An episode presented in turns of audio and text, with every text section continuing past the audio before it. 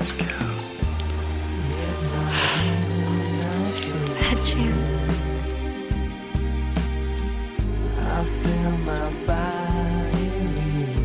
are you doing here, honey? You're not even old enough to know how bad life gets. Obviously, Doctor, you've never been a 13 year old girl.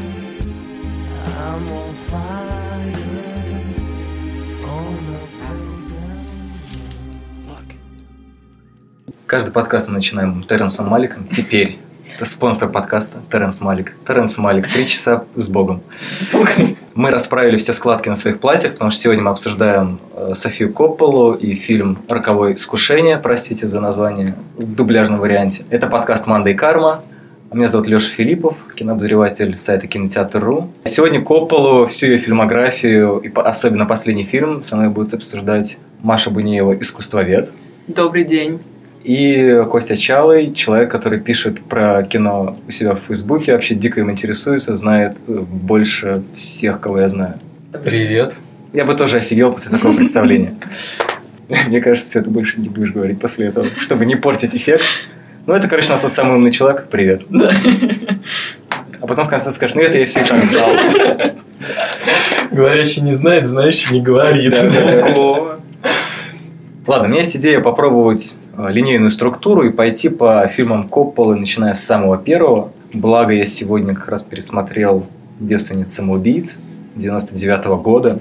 Мне кажется, что это довольно-таки нетипичный для Копполы фильм, потому что это кино похоже на очень многие американские независимые фильмы 90-х, и впоследствии она как раз от этого стиля, такого инди о насущных проблемах субурбии начала отходить. Субурбия – это одноэтажная Америка. Вот, ну, честно говоря, мне бы хотелось в первую очередь услышать Машу, как я понимаю, человека, который обладает... Одного Копполы. Да. И это тоже, конечно, но я как бы не как капитан очевидность хотел начать, а в том плане, что ты все-таки вроде как признавалась в сильной симпатии Копполе.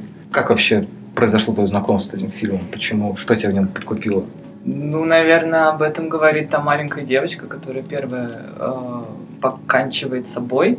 О том, что вы не знаете, как быть 12-летней, 13-летней, 14-летней. 13-летний Короче, вы не знаете о том, как это, каково это быть маленькой девочкой с миллиардом комплексов и миллиардом запретов, которые на эти комплексы накладываются не самым лучшим способом. И, наверное, это очень поверхностно, но ужасно нравился стиль этих очаровательных девушек и то, как ты себя с ними ассоциируешь.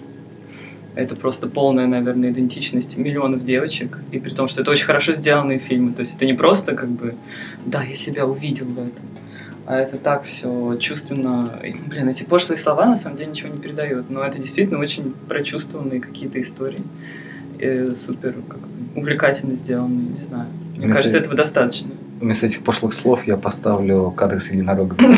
Ну нет. Ну, ну Там же есть сцена в дневнике, когда там даже единорог есть и все. Да, ну просто я понимаю, что разговор о чувствах э, в отношении, не знаю, восприятия кино не должен играть первую роль, но, пожалуй, с этим фильмом так и происходит. Не, ну я сразу предлагаю договориться, что как бы мы не стесняемся любых Своих так называемых пошлых эпитетов и эмоций. Как бы мы тут собрались не для того, чтобы а, защищать свои докторские диссертации по Копполе или еще что-нибудь, а просто как поговорить о своих впечатлениях, мыслях и Окей. так далее. Наш такой уютный ламповый формат. Мы тебя не Не осуждаем. Мне тоже понравилось Да. это кино, которое вот я буквально посмотрел несколько часов назад. Я не соглашусь, что это типичный э, независимый фильм 90-х годов, и я не соглашусь с тем, что это милый фильм. Мне кажется, что он ну, немножко больше, чем фильм, который просто инди-фильм э, со всеми привычными там санденсовскими, наверное, темами Мгм. второй половины там 90-х, начала 2000-х годов. Вот. И я думаю, что в нем, в общем, довольно многогранно представлена вот эта вот ситуация, да, Маленькое уточнение. Сама ситуация в том, что у нас есть пять героинь, среди которых самая известная Кирстен Данст. Собственно, это пять девушек, которые в разное время покончат с собой. И эта история рассказывается от лица их одноклассников, которые вспоминают их жизнь. То есть, соответственно, фильм с самого начала заявляет о том, что это история про девушек, которые покончат с собой. И вот почему. Джованни Рибизи читает закадровый текст. Мне кажется, что э, в «Девственницах-самоубийцах» э, Софи Копполе удалось э, сформировать э, свой авторский взгляд, свой стиль, который э, гораздо более оригинален, чем, э, ну, если мы возьмем там 5-10 каких-то известных американских независимых фильмов, вот именно вот этого периода. вот эта вот вкрадчивость, да, которая располагает к себе, вот эта вот интонация, которая позволила многих зрителей заворожить вот этой судьбой героинь, их выбором, она в определенном смысле э, давлеет над ее дальнейшим творчеством. Вот. И ей, конечно, с одной стороны хочется, с другой стороны сложно преодолеть ее.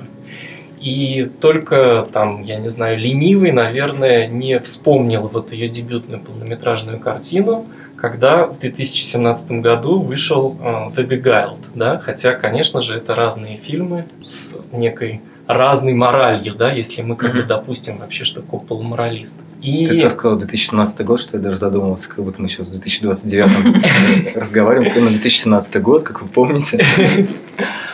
То есть э, это фильм не милый, потому что, несмотря на вот эту вот всю вкрадчивость, это, конечно же, фильм сатирический. То есть это определенная э, ретро-сатира. Но он балансирует просто. То есть он, с одной стороны, он милый в том смысле, что он э, довольно чувственный, соответственно, передает некоторые эмоции, а эмоции подростковые, они в каком-то ну, максималистские, там еще какие-то. То есть девичьи переживания, в том числе, и в принципе понятные, мне кажется, подростковые переживания, а, они все-таки располагают к тому, что это в какой-то степени мило, но при этом там нет розовых соплей и каких-то иллюзий по этому поводу. Там есть действительно сатирический элемент, который это уравновешивает, почему фильм такой. Все это подано не буквально, не в лоб. И у нас есть возможность э, занять разные точки зрения на эту ситуацию. И мой любимый как бы эпизод в фильме, э, конечно, это когда выясняется, что героя Джоша Хартнета в будущем играет Майкл Паре. И уже на момент 99 -го года, когда фильм вышел, да, а Паре уже был экс-героем боевиков, да, экс-парнем из как бы экшн-фильмов, там, на которого все заглядывались. Вот. И вот этот эпизод, когда медсестра говорит, что он немного устал, и, в общем, давайте не будем продолжать как бы это интервью. То есть, ну, фильм же мокюментари в этом смысле. Этот момент прекрасно иллюстрирует, что, возможно, вся вот эта вот история, которая нам в фильме показана, она была э, высшей точкой не только для героя Хартнета, но и э, вообще как бы для всех участников этой истории. Ну да, мне кажется, там как раз есть очень хорошая мысль про довольно пессимистичную, но тем не менее справедливая, что в принципе для многих людей э, окончание школы это не дорога в большую прекрасную жизнь, где тебя ждут открытия, не знаю, великолепные друзья, прекрасная семья, большая, там, не знаю, огромная куча денег, которая будет падать на тебя с неба каждую неделю. А скорее всего, это вот твой пик, как бы произошел э, танец на выпускном, прошла вся любовь, потом настоящая жизнь, где, в общем-то, все довольно фигово. В которой просто может быть э, бесконечная инерция, mm-hmm. непреодолимая бесконечная инерция, о чем, в частности, следующий ее фильм. Mm-hmm. Перед тем, как перейти к э, трудностям перевода, две буквально реплики. Во-первых, э, мне хотелось уточнить был Маш по поводу красоты, потому что mm-hmm ну, с одной стороны, я понимаю, что ты подразумеваешь под красотой, там действительно есть очень много визуальной красоты и, скорее всего, еще визуальной живописности в том плане, что Коппола любит использовать некоторые отсылки к живописцам. Это может быть в меньшей степени заметно в «Девственницах», но больше заметно позже, особенно в Марии Антуанетте. Но, тем не менее, там есть еще какие-то шероховатые, широкие мазки, как бы ожидаемые для дебюта. В самом начале несу, значит, эту девочку, которая пыталась покончить с собой, Сьюзан, по-моему, ее зовут. И там такие очень густые капли крови на полу. То есть там есть как бы некоторый перегиб вот этот визуальный, который потом Коппола из себя вытравила, и у него как раз все стало более воздушно и аккуратно. Хорошо. Внимание, вопрос от Леши. Ты просто это не запомнила или бы, тебе кажется тоже каким-то достоинством? Абсолютно не запомнила, к сожалению, да. Но я не думаю, что можно. Сколько ей было лет на тот момент, когда она снимала? 8, мне кажется. 71 года она. А, мне кажется, что во всей своей карьере а, Коппола постоянно пытается найти а, баланс а, с своим оператором, с тем оператором-постановщиком, с которым она работает. Вот. И на фильме «Девственница самоубийц» продюсерщицей это был Эдвард Лахман, который, как я понимаю, всегда полноценный соавтор, ну, вплоть до того, что Ларри Кларк его поставил в титры с режиссером фильма «Кен Пак». Вот. И, в общем, опять-таки, э, вот это вот преодоление интонации, это э, отчасти преодоление вот силы вот этого визуального мастерства, наверное, да, Лахмана. А, потому что, наверное, ей не хотелось бы, чтобы все ее фильмы были фирменными фильмами от режиссера «Девственниц самоубийц». Так же, как и работа с музыкой, да, а, ей не хотелось бы, чтобы каждый ее фильм люди покупали там, грубо говоря, диск с саундтреком, но не DVD-диск с фильмом. Это было бы обидно.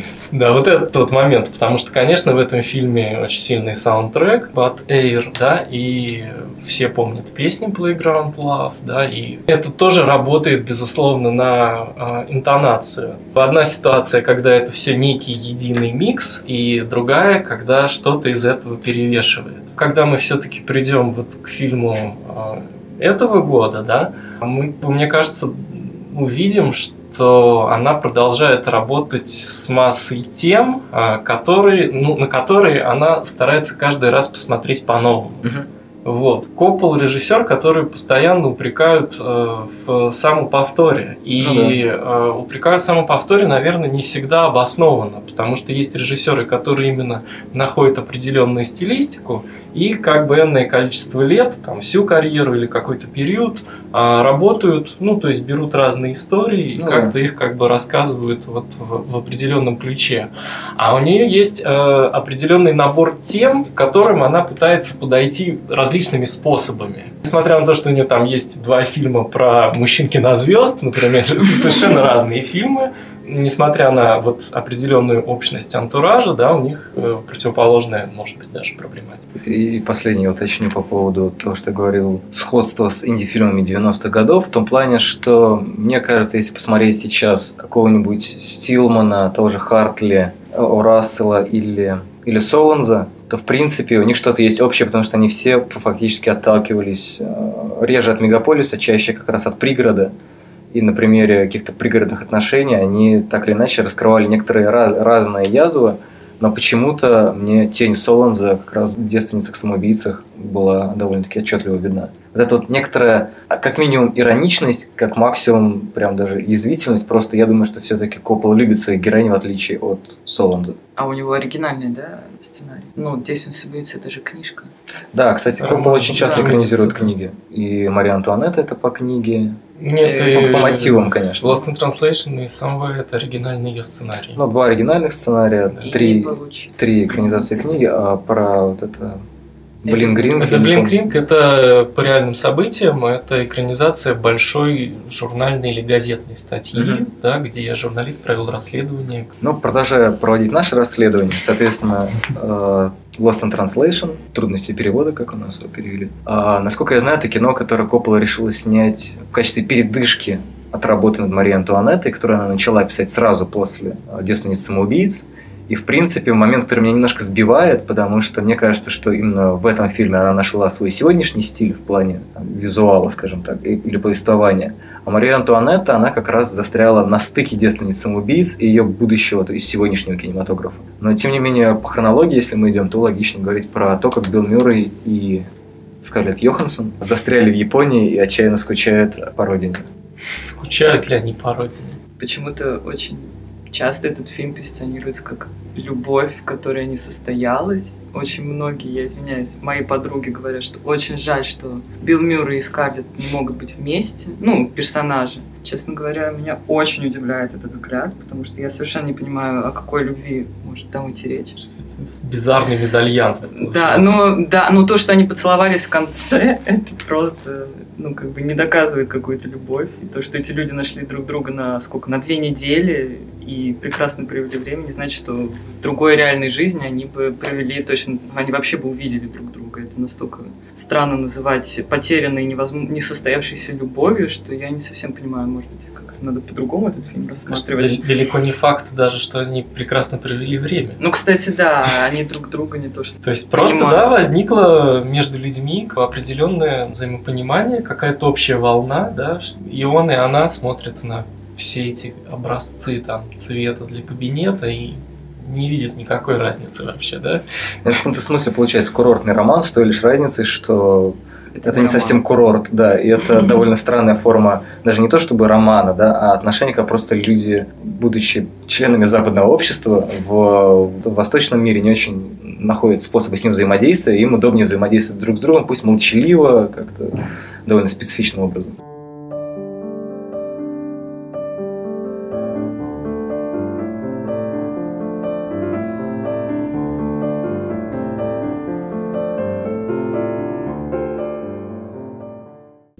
Леш, мне кажется, что как раз этот фильм а, гораздо более типичный инди-фильм. Это именно пример э, того инди-фильма, который там, раз в год получает какой-то больший успех, чем э, независимый американский фильм получает в принципе. Да? То есть сейчас, может быть, это происходит немножко чаще, с немного большим количеством фильмов, но вот находится такой вот очень ладный, понятный более массовому зрителю фильм, который попадает куда-то в оскаровские номинации там, и так далее.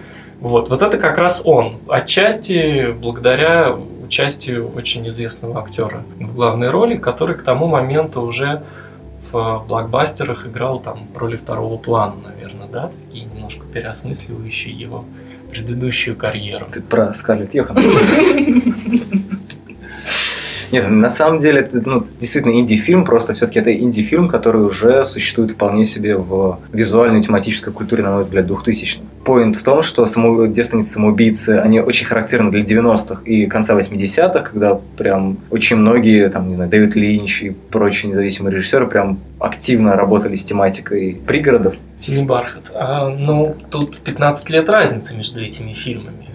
То есть просто, может быть, э, была заведена как бы какая-то тема, да, и в какой-то момент э, там, Коппола к ней обратилась. То уже была традиция определенная. А 15 лет между какими Да, фильмами вот, разница? Blue Velvet и А. The Virgin Suicides, да? Ну да, Хочу ну, провести эту как бы параллель. Ну, я как говорю о том, что да, эта вещь э, предположительно начал, начавшая всплывать в 80-е, да, в 90-е как бы она продолжала существовать. Ретро, а субурбия как бы какое-то. Ну да. А, соответственно, уже потом, как сейчас мы видим в инди-фильмах, довольно популярно долгое время в 2000-х была история про мегаполисы. Ну, понятно, сместился акцент. Хотя пригороды тоже никуда не делись, они остались, про них продолжают снимать. Но, по-моему, про мегаполисы снято гораздо больше. Тут же Нова Бамбах и прочие американские инди-режиссеры, э, которых любят называть хипстерскими режиссерами, они как раз увлеклись, на мой взгляд, э, мегаполисом. Ну так это в идеальновская, наверное, традиция. Да. Человек, баш- маленький человек в большом Нью-Йорке.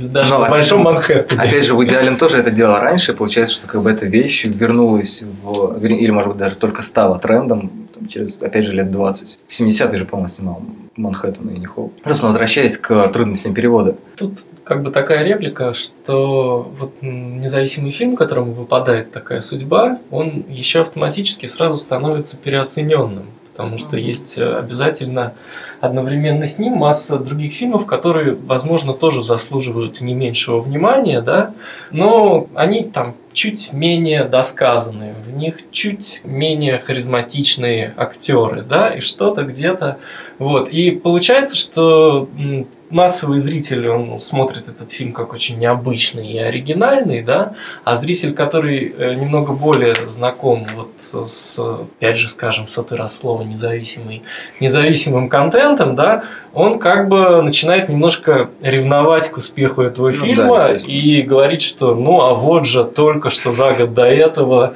другой режиссер сказал все то же самое лучше и так далее, да.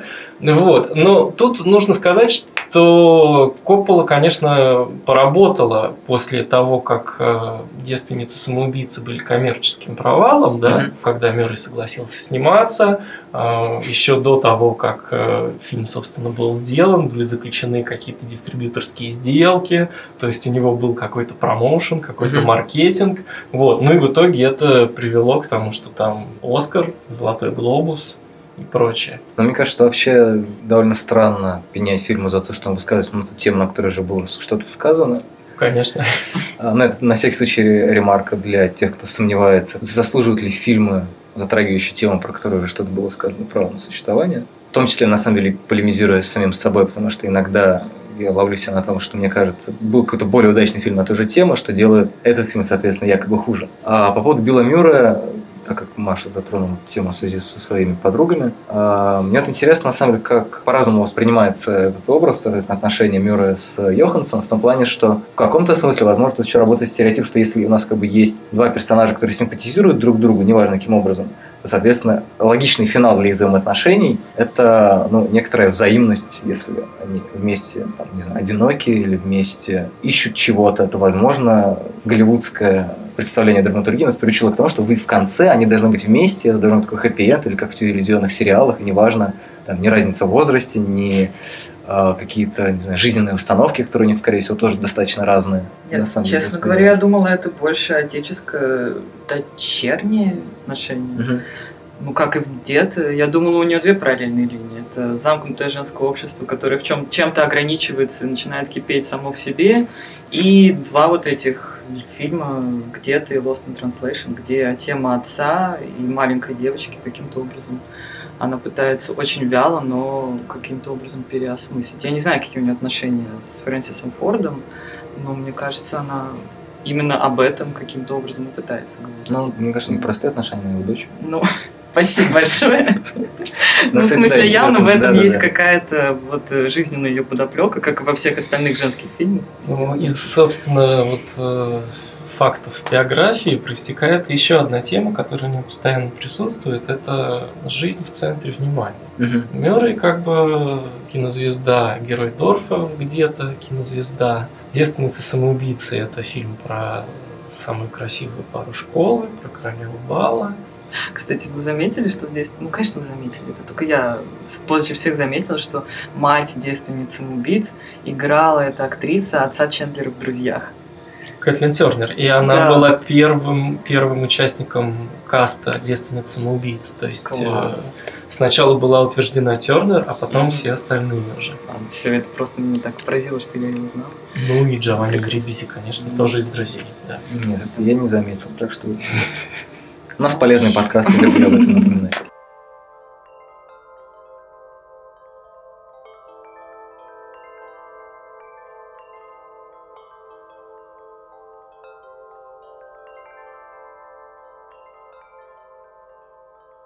Собственно, Мария Антуанетта тогда в связи с э, темой замкнутых женских коллективов. И будучи, и бытия в центре внимания. Кстати, еще ремарка у Копполы в фильме а, Романа Копполы, по-моему, была как раз роль звезды в фильме «Агент Стрекоза». У нас полезный подкаст.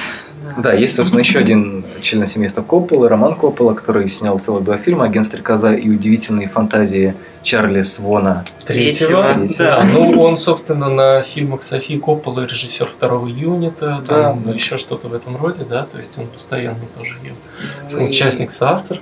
Джейсон Шварцман, племянник Коппола. Джейсон Шварцман, да, и, тоже конечно же, сейчас прозвучит это имя Николас Кейдж. Но Николас Кейдж, по-моему, не снимался. Не снимался у Коппола, да. Почему бы?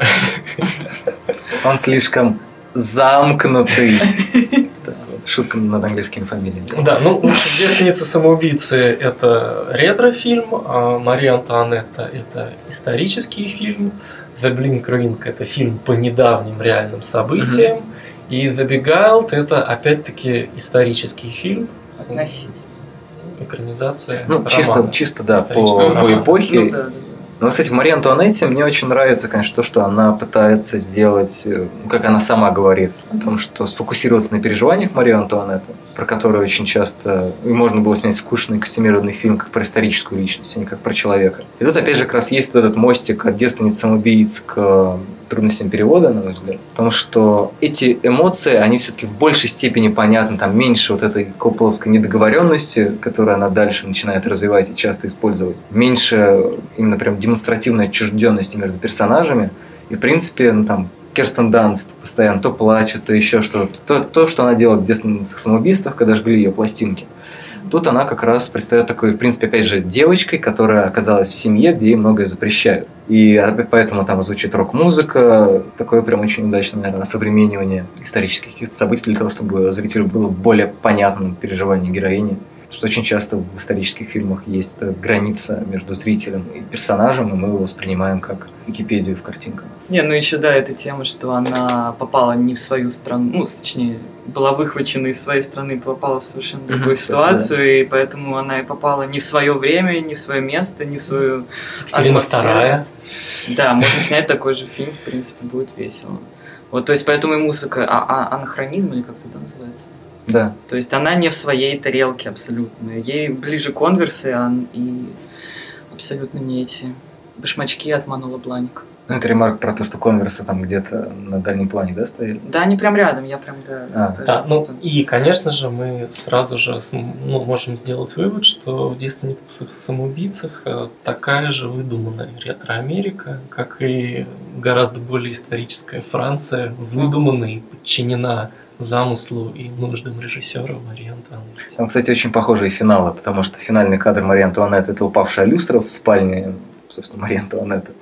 А в «Девственных самоубийцах» это покрытый полиэтиленом дом, из которого они все выехали. Ну, в смысле, после гибели девочек их родители переехали, соответственно, в другой город.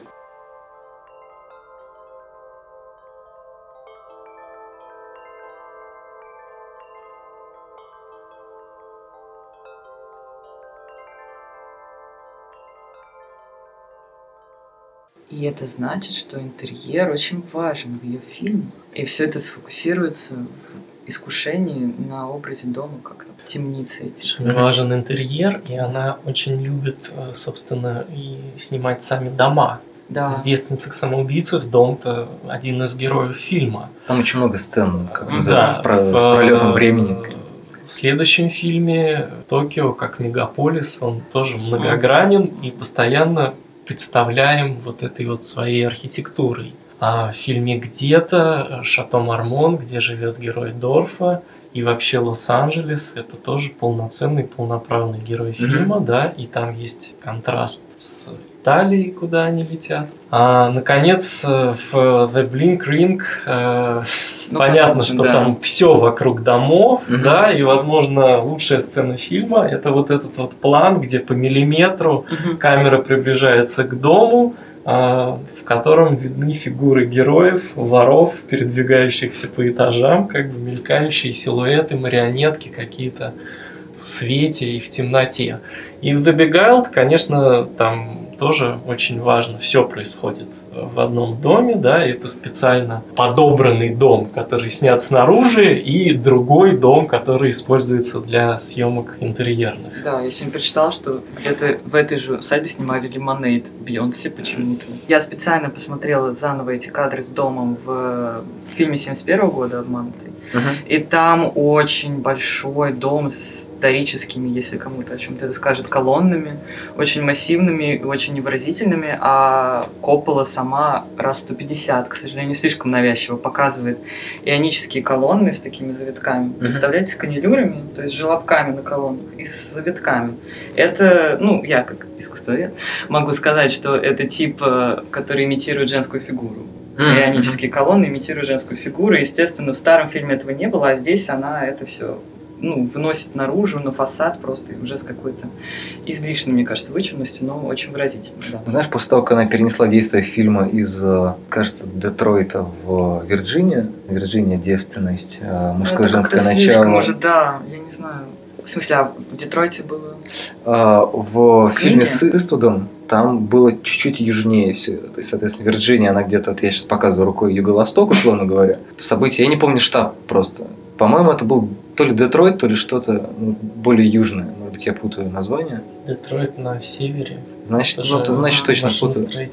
Но, в общем, я помню, что это было гораздо южнее. Не, ну, учитывая, что тогда в том фильме был важен контекст и именно еще с темнокожими э, персонажами. Тем не менее, Вирджиния в плане чернокожих как раз-таки э, более важный штат. да? Да. То есть э, Окей. Коппола абсолютно не работает с этим Ну, мотивом. это да. но выбирает штат Вирджиния, в котором было восстание еще до гражданской войны, самое большое восстание рабов, подавление которого было воспроизведено в фильме «Рождение нации» 2015 или 2016 года, который, естественно, полемизирует с фильмом Гриффита. который не вышел в российский прокат после четырех переносов даты релиза.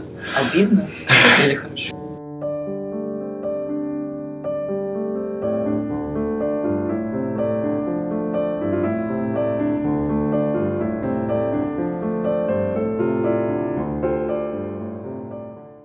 Ну, я не знаю, раз уж мы перешли к Big будем ли возвращаться к... Куда-то, где-то?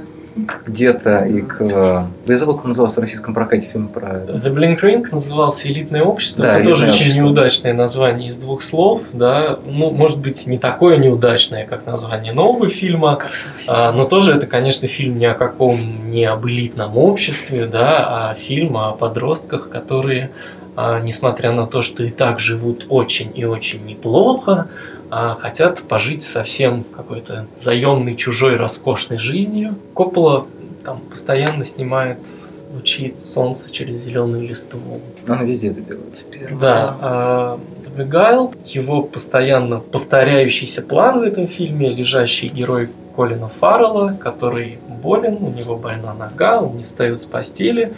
Это, конечно же, самоцитирование где-то в самом начале этого фильма. Дорф, э, его герой с больной рукой лежит на постели, и перед ним на двух шестах танцуют шоу-герлс. Четыре минуты продолжается эта сцена.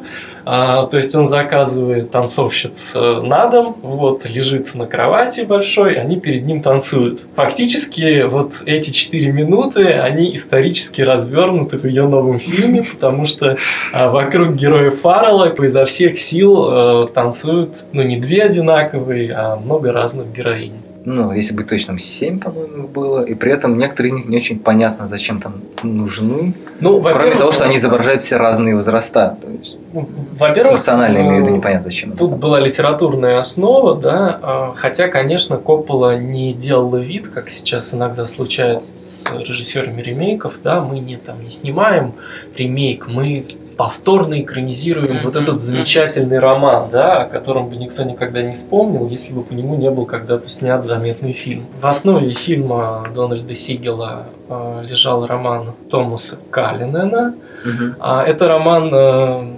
1966 года, то есть фактически, как если Через 7 сейчас, лет, да, там по роману 11 года был поставлен фильм. То есть это исторический роман, который написал современный автор, э, который работал сценаристом, драматургом, mm-hmm. вот, занимался литературной деятельностью. И, по-моему, это первое его большое произведение, которое было опубликовано. Он изначально назывался A Painted Devil. Да, да. Вот.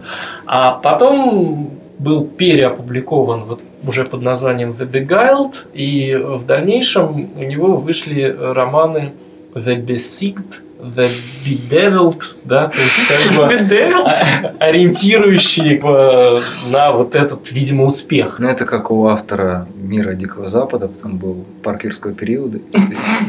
Аллея, знаю, кого там еще могло. Не, ну у Крайтона были Конго, Восходящее солнце, не самые да. похожие названия.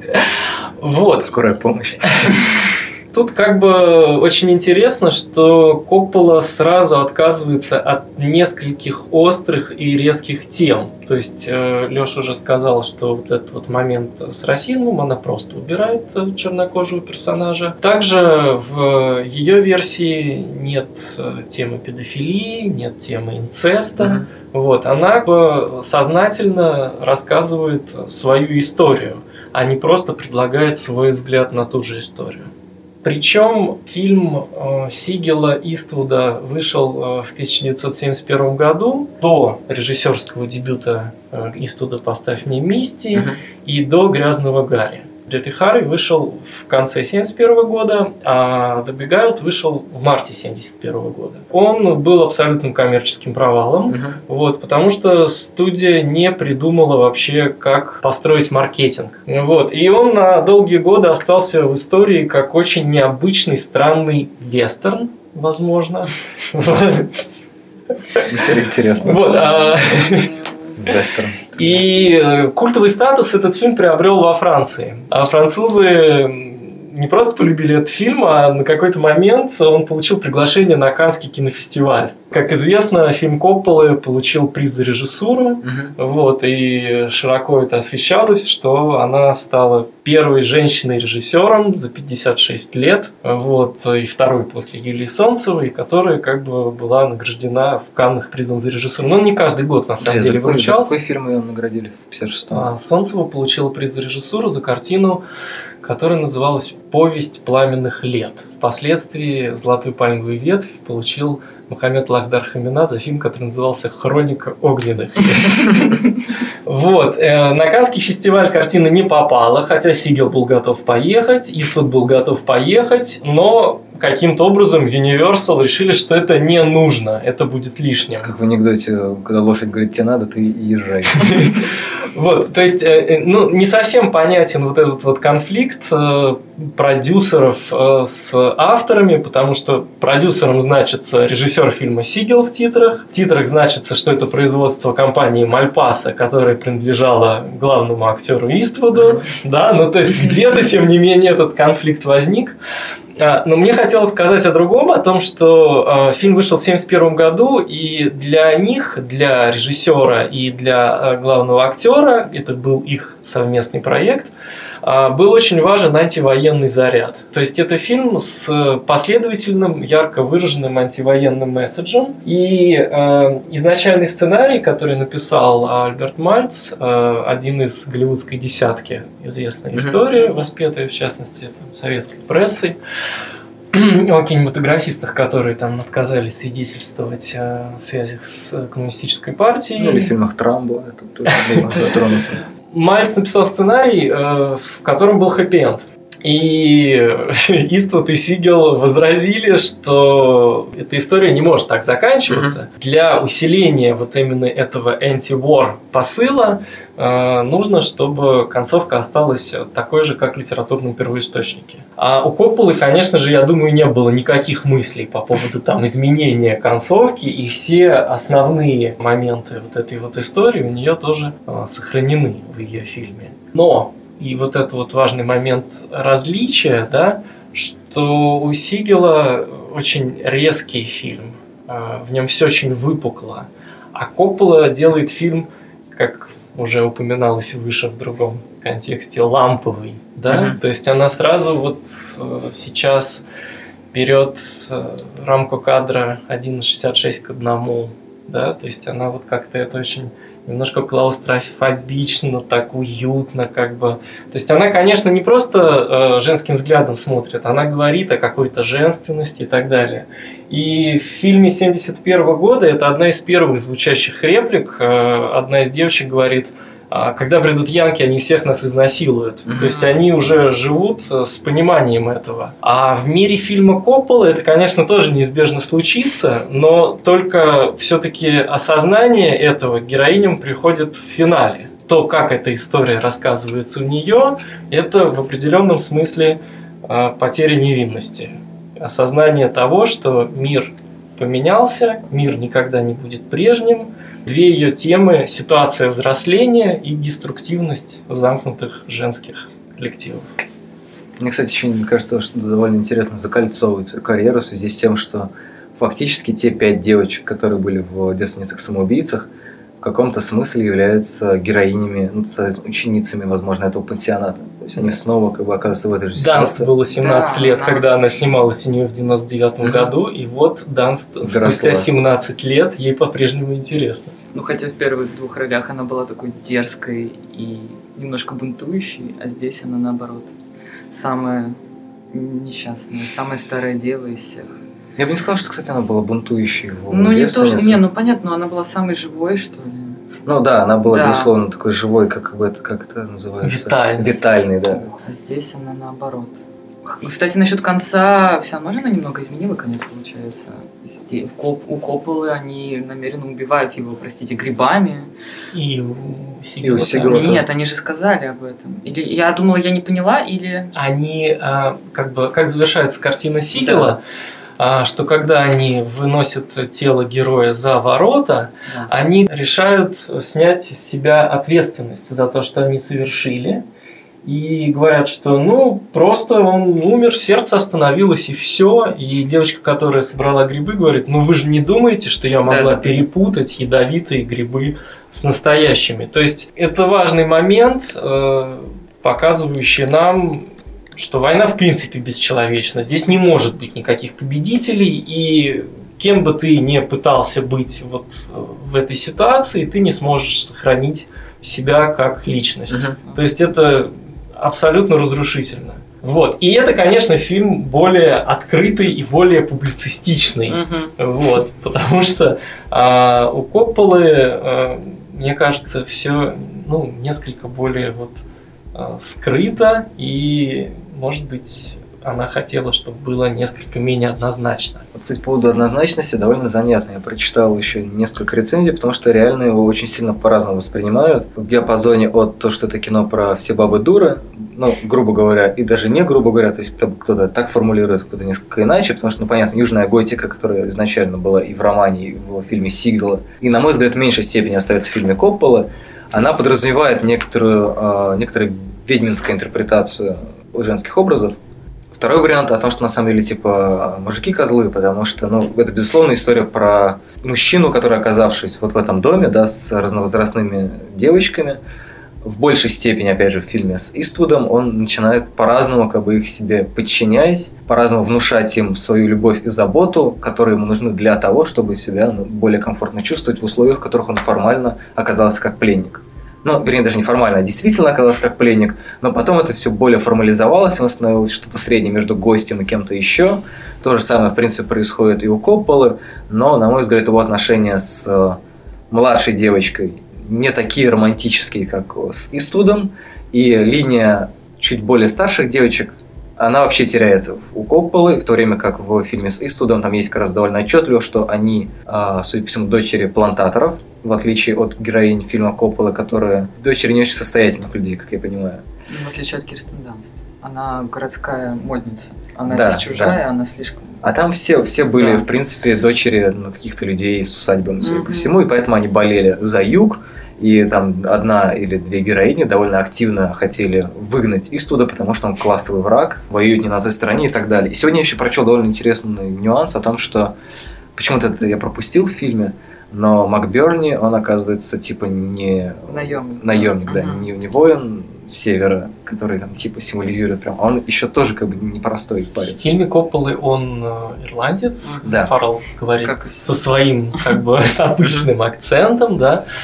А, И тут есть разница в трактовке персонажа, что многие подчеркивают, что Иствуд играет э, последовательно лжеца, плохого парня. Да. Но тут есть такой момент, что он все-таки оказывается на территории неприятеля и так это воспринимает.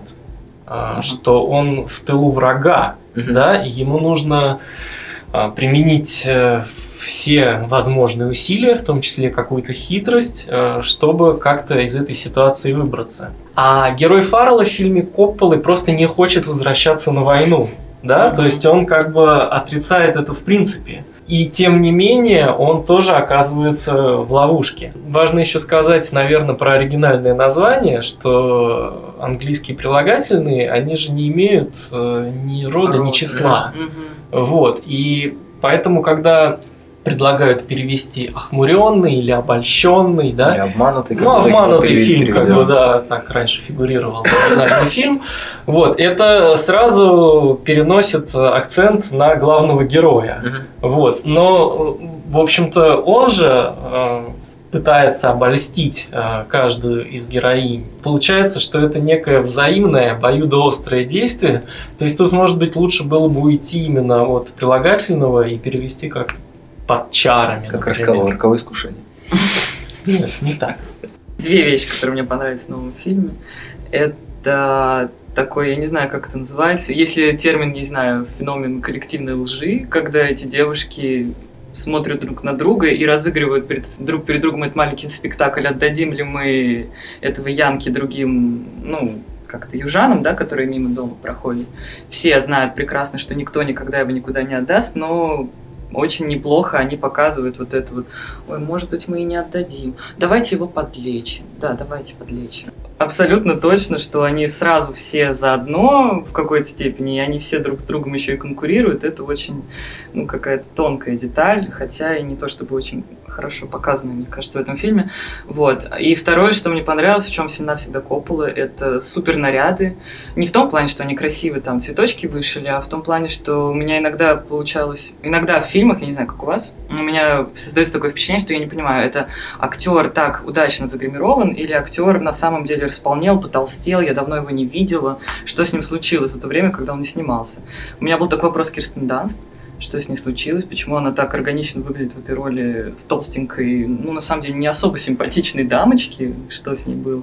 Ганст отказала Копполе, Э, когда та худеть, попросила да, да, да, похудеть, да, она да. сказала, я только что уже тут худела, так что, знаешь, подруга, Вот. не буду. Молодец, Ну, молодец. Мне кажется, это у нее после меланхолии еще. Нет, это после, мне кажется, Фарго, она там такая уже... А, ну мадама мелан- меланхолия такая, Фарго да. и роковое искушение. Да, да, да. Она уже там такая.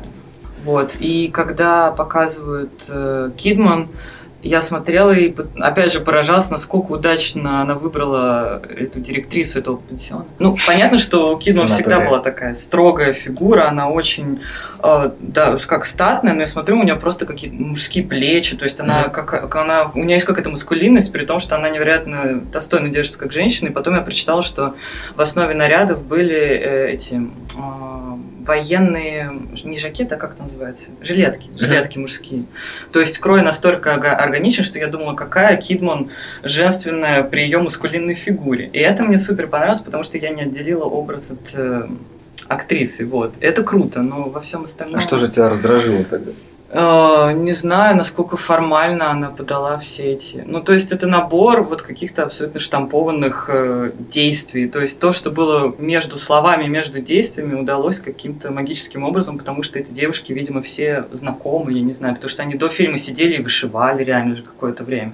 Они готовились, и какая-то химия, я не знаю, произошла. Но то, как она выкинула вообще все остальное... Не, мне не важен ни контекст, ничего, я к тому, что как-то очень топорными и формальными выглядели все эти фразы. Даже Эльфанинг не показался мне красивой нимфеткой. Она была настолько какой-то скованной, что ли. Что-то не получилось в этом, даже не могу сказать. Может быть, из-за того, что все было очень коротко, и им надо было быстрее проговорить, и быстрее отрезать эту ногу, и быстрее как бы все это уже закончить, уже убить эту несчастную черепашку, и все, закрыть эту тему, потому что вот мы же здесь собрались, а здесь москиты летают. Если что, в фильме фигурирует черепашка. Это Маша Да. не, Фаррелла так оценивает. Да. Она даже имя, кстати, черепахи поменяла. Зачем? Да, как, Да. какая в итоге звали? Здесь Генри, а там, я не знаю, я же не знаю. Рэндаль. Рэндаль. Рэндаль. вот. А, Да. Вот этот вот режиссерский взгляд, а, где она вроде бы никому не симпатизирует, да. Мгм. он а, отличается от э, того режиссерского взгляда, который имел место в первых трех картинах. Кстати, по этому поводу я как раз хотел сделать реплику в том плане, что мне кажется, в «Девственных самоубийцах» там проглядывает вот эта копполовская оптика, при котором она выступает отстраненным наблюдателем. То есть парадоксальным образом в ней сочетается, с одной стороны, а, некоторая чувственность, да, некоторая, там, не знаю, достаточно ироничная искренность, при этом она все равно есть некоторая холодность, которая, на мой взгляд, в большей степени проявляется в трудностях перевода, и особенно в «Где-то», который, ну, не знаю, меня прям огромная толща льда разделяет меня с этими персонажами. И, э, соответственно, если это было в первом ее фильме, то ничего удивительного, что она продолжает с этим работать. Вольно или невольно, вот тут уже достаточно трудно сказать, потому что, как я понимаю по интервью, она достаточно искренне пыталась а, дать некоторую новую оптику на тот сюжет, который был разыгран с Иствудом, но при этом все равно это отстраненность и одновременно выбранный ракурс в том, что действительно все-таки подразумевает некоторый интерес к своим персонажам. Вот опять же, мне кажется, здесь это сталкиваются эти две, две парадигмы, два взгляда. Знаешь, какой а, самый очевидный аргумент критический в адрес Копполы сатирика? Не смешно? Что она слишком часть того мира, на который она пытается сатирически Да, смотреть. безусловно. Вот, и где-то она, может быть, э, чуть-чуть пытается как бы подправить взгляд вот этот вот. Где-то это своего рода Вим Вендерс. Человек ездит по дорогам, ходит в интерьерах и никакой радости не испытывает ни от чего, хотя, казалось бы, все к этому располагает. Вот. И э, несмотря на то, что там происходит э, с героем в жизни героя, не знаю, там, в душе героя определенный перелом, да, она никакой же не психолог, по большому счету. Она не работает с мотивациями, она немножко по-другому смотрит на эти вещи. И дальнейшая ее карьера The Blink Ring и The Beguiled, да, это уже скорее такой Роберт Олтман, да, поздний Олтман в классическом смысле, который э, очень внимательно смотрит на всех героев, как на говно. Но Как при бы- этом Олдман гораздо более классный драматург. Исторический фильм э, The Beguiled э, уместно сопоставить э, с фильмом Госфорд Парк, который все-таки считается более-менее удачным, да, более-менее повсеместно признан удачным, да, в котором нет ни одного героя, которому мы могли бы испытать какие-то положительные эмоции. Они все показаны абсолютно жалкими, смехотворными, ничтожными. И при этом есть абсолютно последовательный, достаточно жестокий авторский взгляд. Тут, конечно, есть э, определенный парадокс, что ну, The Blink Ring самой Копполе показался ну, настолько пессимистической картиной, да, что ей хотелось сделать что-то более светлое. Да? Так- Вот. так Но у нее же был фильм. проект про русалочку, да, с Да, которым да. что-то не получилось, да, и, ну, так появился фильм, который, ну, не знаю, светлый он разве что, потому что там действие меньше происходит ночью, чем The Blink Ring, и работа с естественным светом. Буквально. На самом деле он, да, по поводу там человечества, по поводу мужчин, женщин, взаимопонимания, наверное, там не несет никаких иллюзий. Ну, просто, возможно, когда Коппола пришла на студию Дисней и сказала, ну, короче, да, у меня будет русалочка с депрессией, они сказали, так, нам нужен другой режиссер. По поводу, кстати, позиции по по Копполы в обществе, как раз сегодня я читал текст Алисы Таежной на Wonderzine, где она говорит о том, что бы вот Коппола, будучи, понятно, режиссером из хорошей семьи, да, умышленно не затрагивает тему рабства, да, не, не затрагивает тему войны и другие вещи, которые она, получается, вымарывает да, из фильма 71 года. Несмотря на то, что, подчеркиваю, она перен- перенесла события в Вирджинию, у нее все равно есть реплика про рабов, но это выглядит то ли непонятно, то ли это как бы настолько тонкий, не знаю, вуаль контекста, который она ну, как бы намекает, но, не- но не развивает. Но сама, как, она, как я понял, просто не хотела типа с этим связываться, что называется. И Абсолютно. она при этом говорит о том, что это не, не феминистское кино, несмотря на то, что его продвигают таким образом. Она говорит, что типа, ну вот я просто хотела посмотреть как ну, на эту же историю ну, типа моими глазами.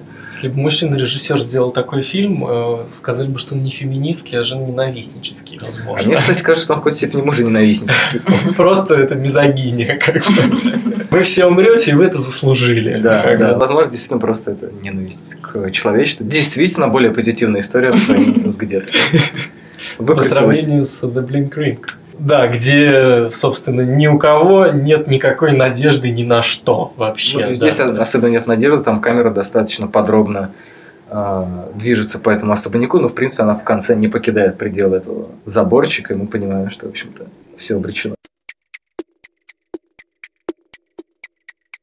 Что же она будет делать дальше после того, как она такую жирную, мрачную, сатирическую точку поставила этим фильмом? То есть ты тоже думаешь, что все-таки это сатира? Нет, мне кажется, это неудавшаяся сатира, потому что каким-то цельным произведением. Это... Мне кажется, она запуталась, запуталась в своих платьях и запуталась в своих темах, к Ну, сожалению. просто на, на- на что, мне не очень понятно, как бы, на, на что она пытается Я не поняла, что она сатиру. хотела, да. То есть, если это женский взгляд, то Меня просто еще смущает, что сейчас так называемое женское кино, так называемое в том плане, что очень по-разному все это пони- понимают. Обязательно ли женское кино там, является феминистским, например, да, или там еще что-нибудь? Или, или, в принципе, любая женщина-режиссер, ну, как бы пример Коппола как раз нам показывает, что не обязательно, то есть пытаться соответствовать какому-то представлению об этом. Хотя я думаю, что, кстати, Лена Дана наверняка осудила бы Копполу за то, что у нее все героини, ну да, за исключением Данст, они довольно такие, ну, не то что модельной внешности, но как бы они ну, голливудских, скажем так, как сказать, Стандарт. стандартов, да.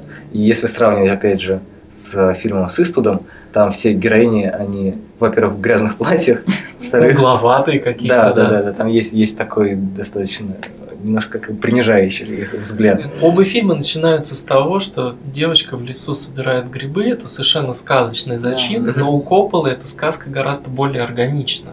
То есть вот у нее реально это происходит где-то на какой-то войне, да? Вот. А Сигел, э, режиссер, гораздо более, я не хочу сказать реалистического плана, ну, приземленный, практичный. Но все равно у него как бы больше знал, знал четко, что Крови, он грязи у него больше. Есть хотел сказать. более натуралистичен.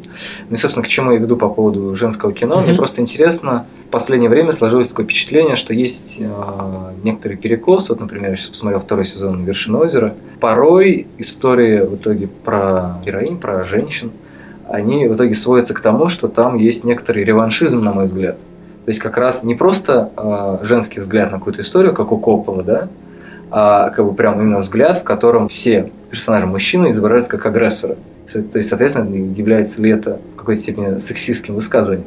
Я имею в виду сейчас не обязательно, не обязательно Копполу, вообще, если, если это у Коппола, я не уверен, потому что она это не акцентирует, вообще, в принципе, стараясь немножко отмежеваться от феминизма именно как, как женщина-режиссер, а в каких-то других, возможно, фильмах, если вы что-то видели за последнее время.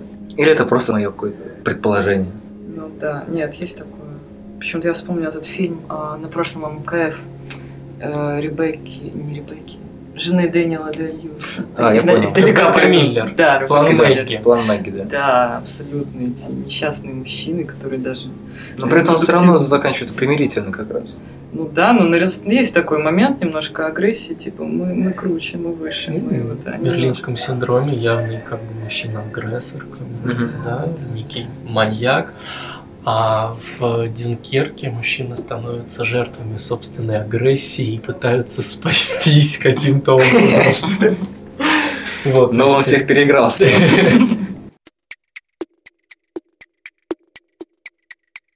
Зачем же Копполе дали приз? Это был исключительно политический жест за этот фильм.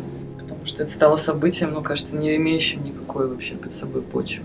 Ну, или некоторые думают, что это реванш за Марию Антуанетту, которую, по-моему, Да, ее все как-то забукали. не- Просто приветствовали вот этот вот бережный ее взгляд, э, желание вот э, создать такой вот уникальный штучный продукт, э, где все на месте, все очень аккуратно, что это ну, режиссер, э, который существует э, абсолютно в своем собственном мире, в мире своих собственных идей, и снимает э, авторское кино с, э, тем не менее, голливудскими звездами. Это довольно-таки уникально.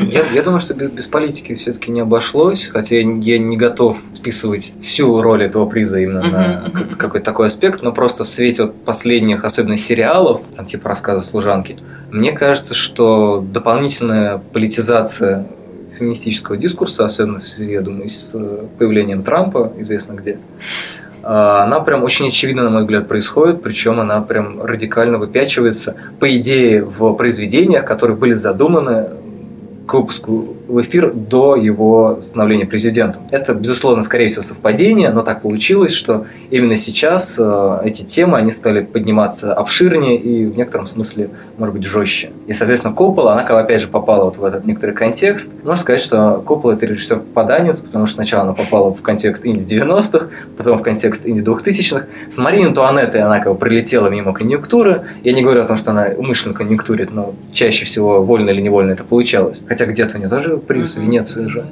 Возвращаясь к значит, новому фильму, может быть, сатира э, не получилась в полной мере или не прозвучала так сильно, а, потому что тут нужно сразу про весь фильм говорить. Это сатира, да, или как бы нет, да. То есть в других фильмах у нее это разграничено.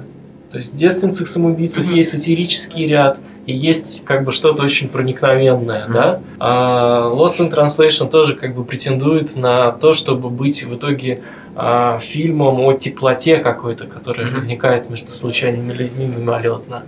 И где-то это фильм о том, как человек а, абсолютно успешный, да, с американской точки зрения, осознает пустоту снаружи и внутри, да, то есть это все, ну, серьезные вещи, да, а дальше вот в The Blink Ring и The Beguiled она а, получается, что просто ну, пессимистично и, возможно, зло смотрит на своих героев Но она видит, что они смешные, но, в общем, даже и не смешно ей самое, возможно, Вообще да? не смешно, да. Вот, и как бы у нее это получается неплохо, но, может быть, это не оказывается глобальным каким-то художественным высказыванием. То есть, когда а, я в качестве каких-то плюсов говорю, да, о вот выбранных операторских решениях, бережности и так далее, я ловлю себя на том, что, ну, про Нолана тоже можно сказать, что он там старался, снимал на такую пленку с таким оператором. Ну, человек же старался. Да, ну, то есть масштабный замах, ну и достаточно,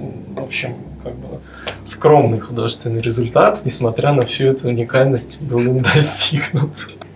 То есть не нужно объявлять эти фильмы шедеврами только на основании того, что режиссер несколько более индивидуально, а, авторски подходит к процессу кинопроизводства.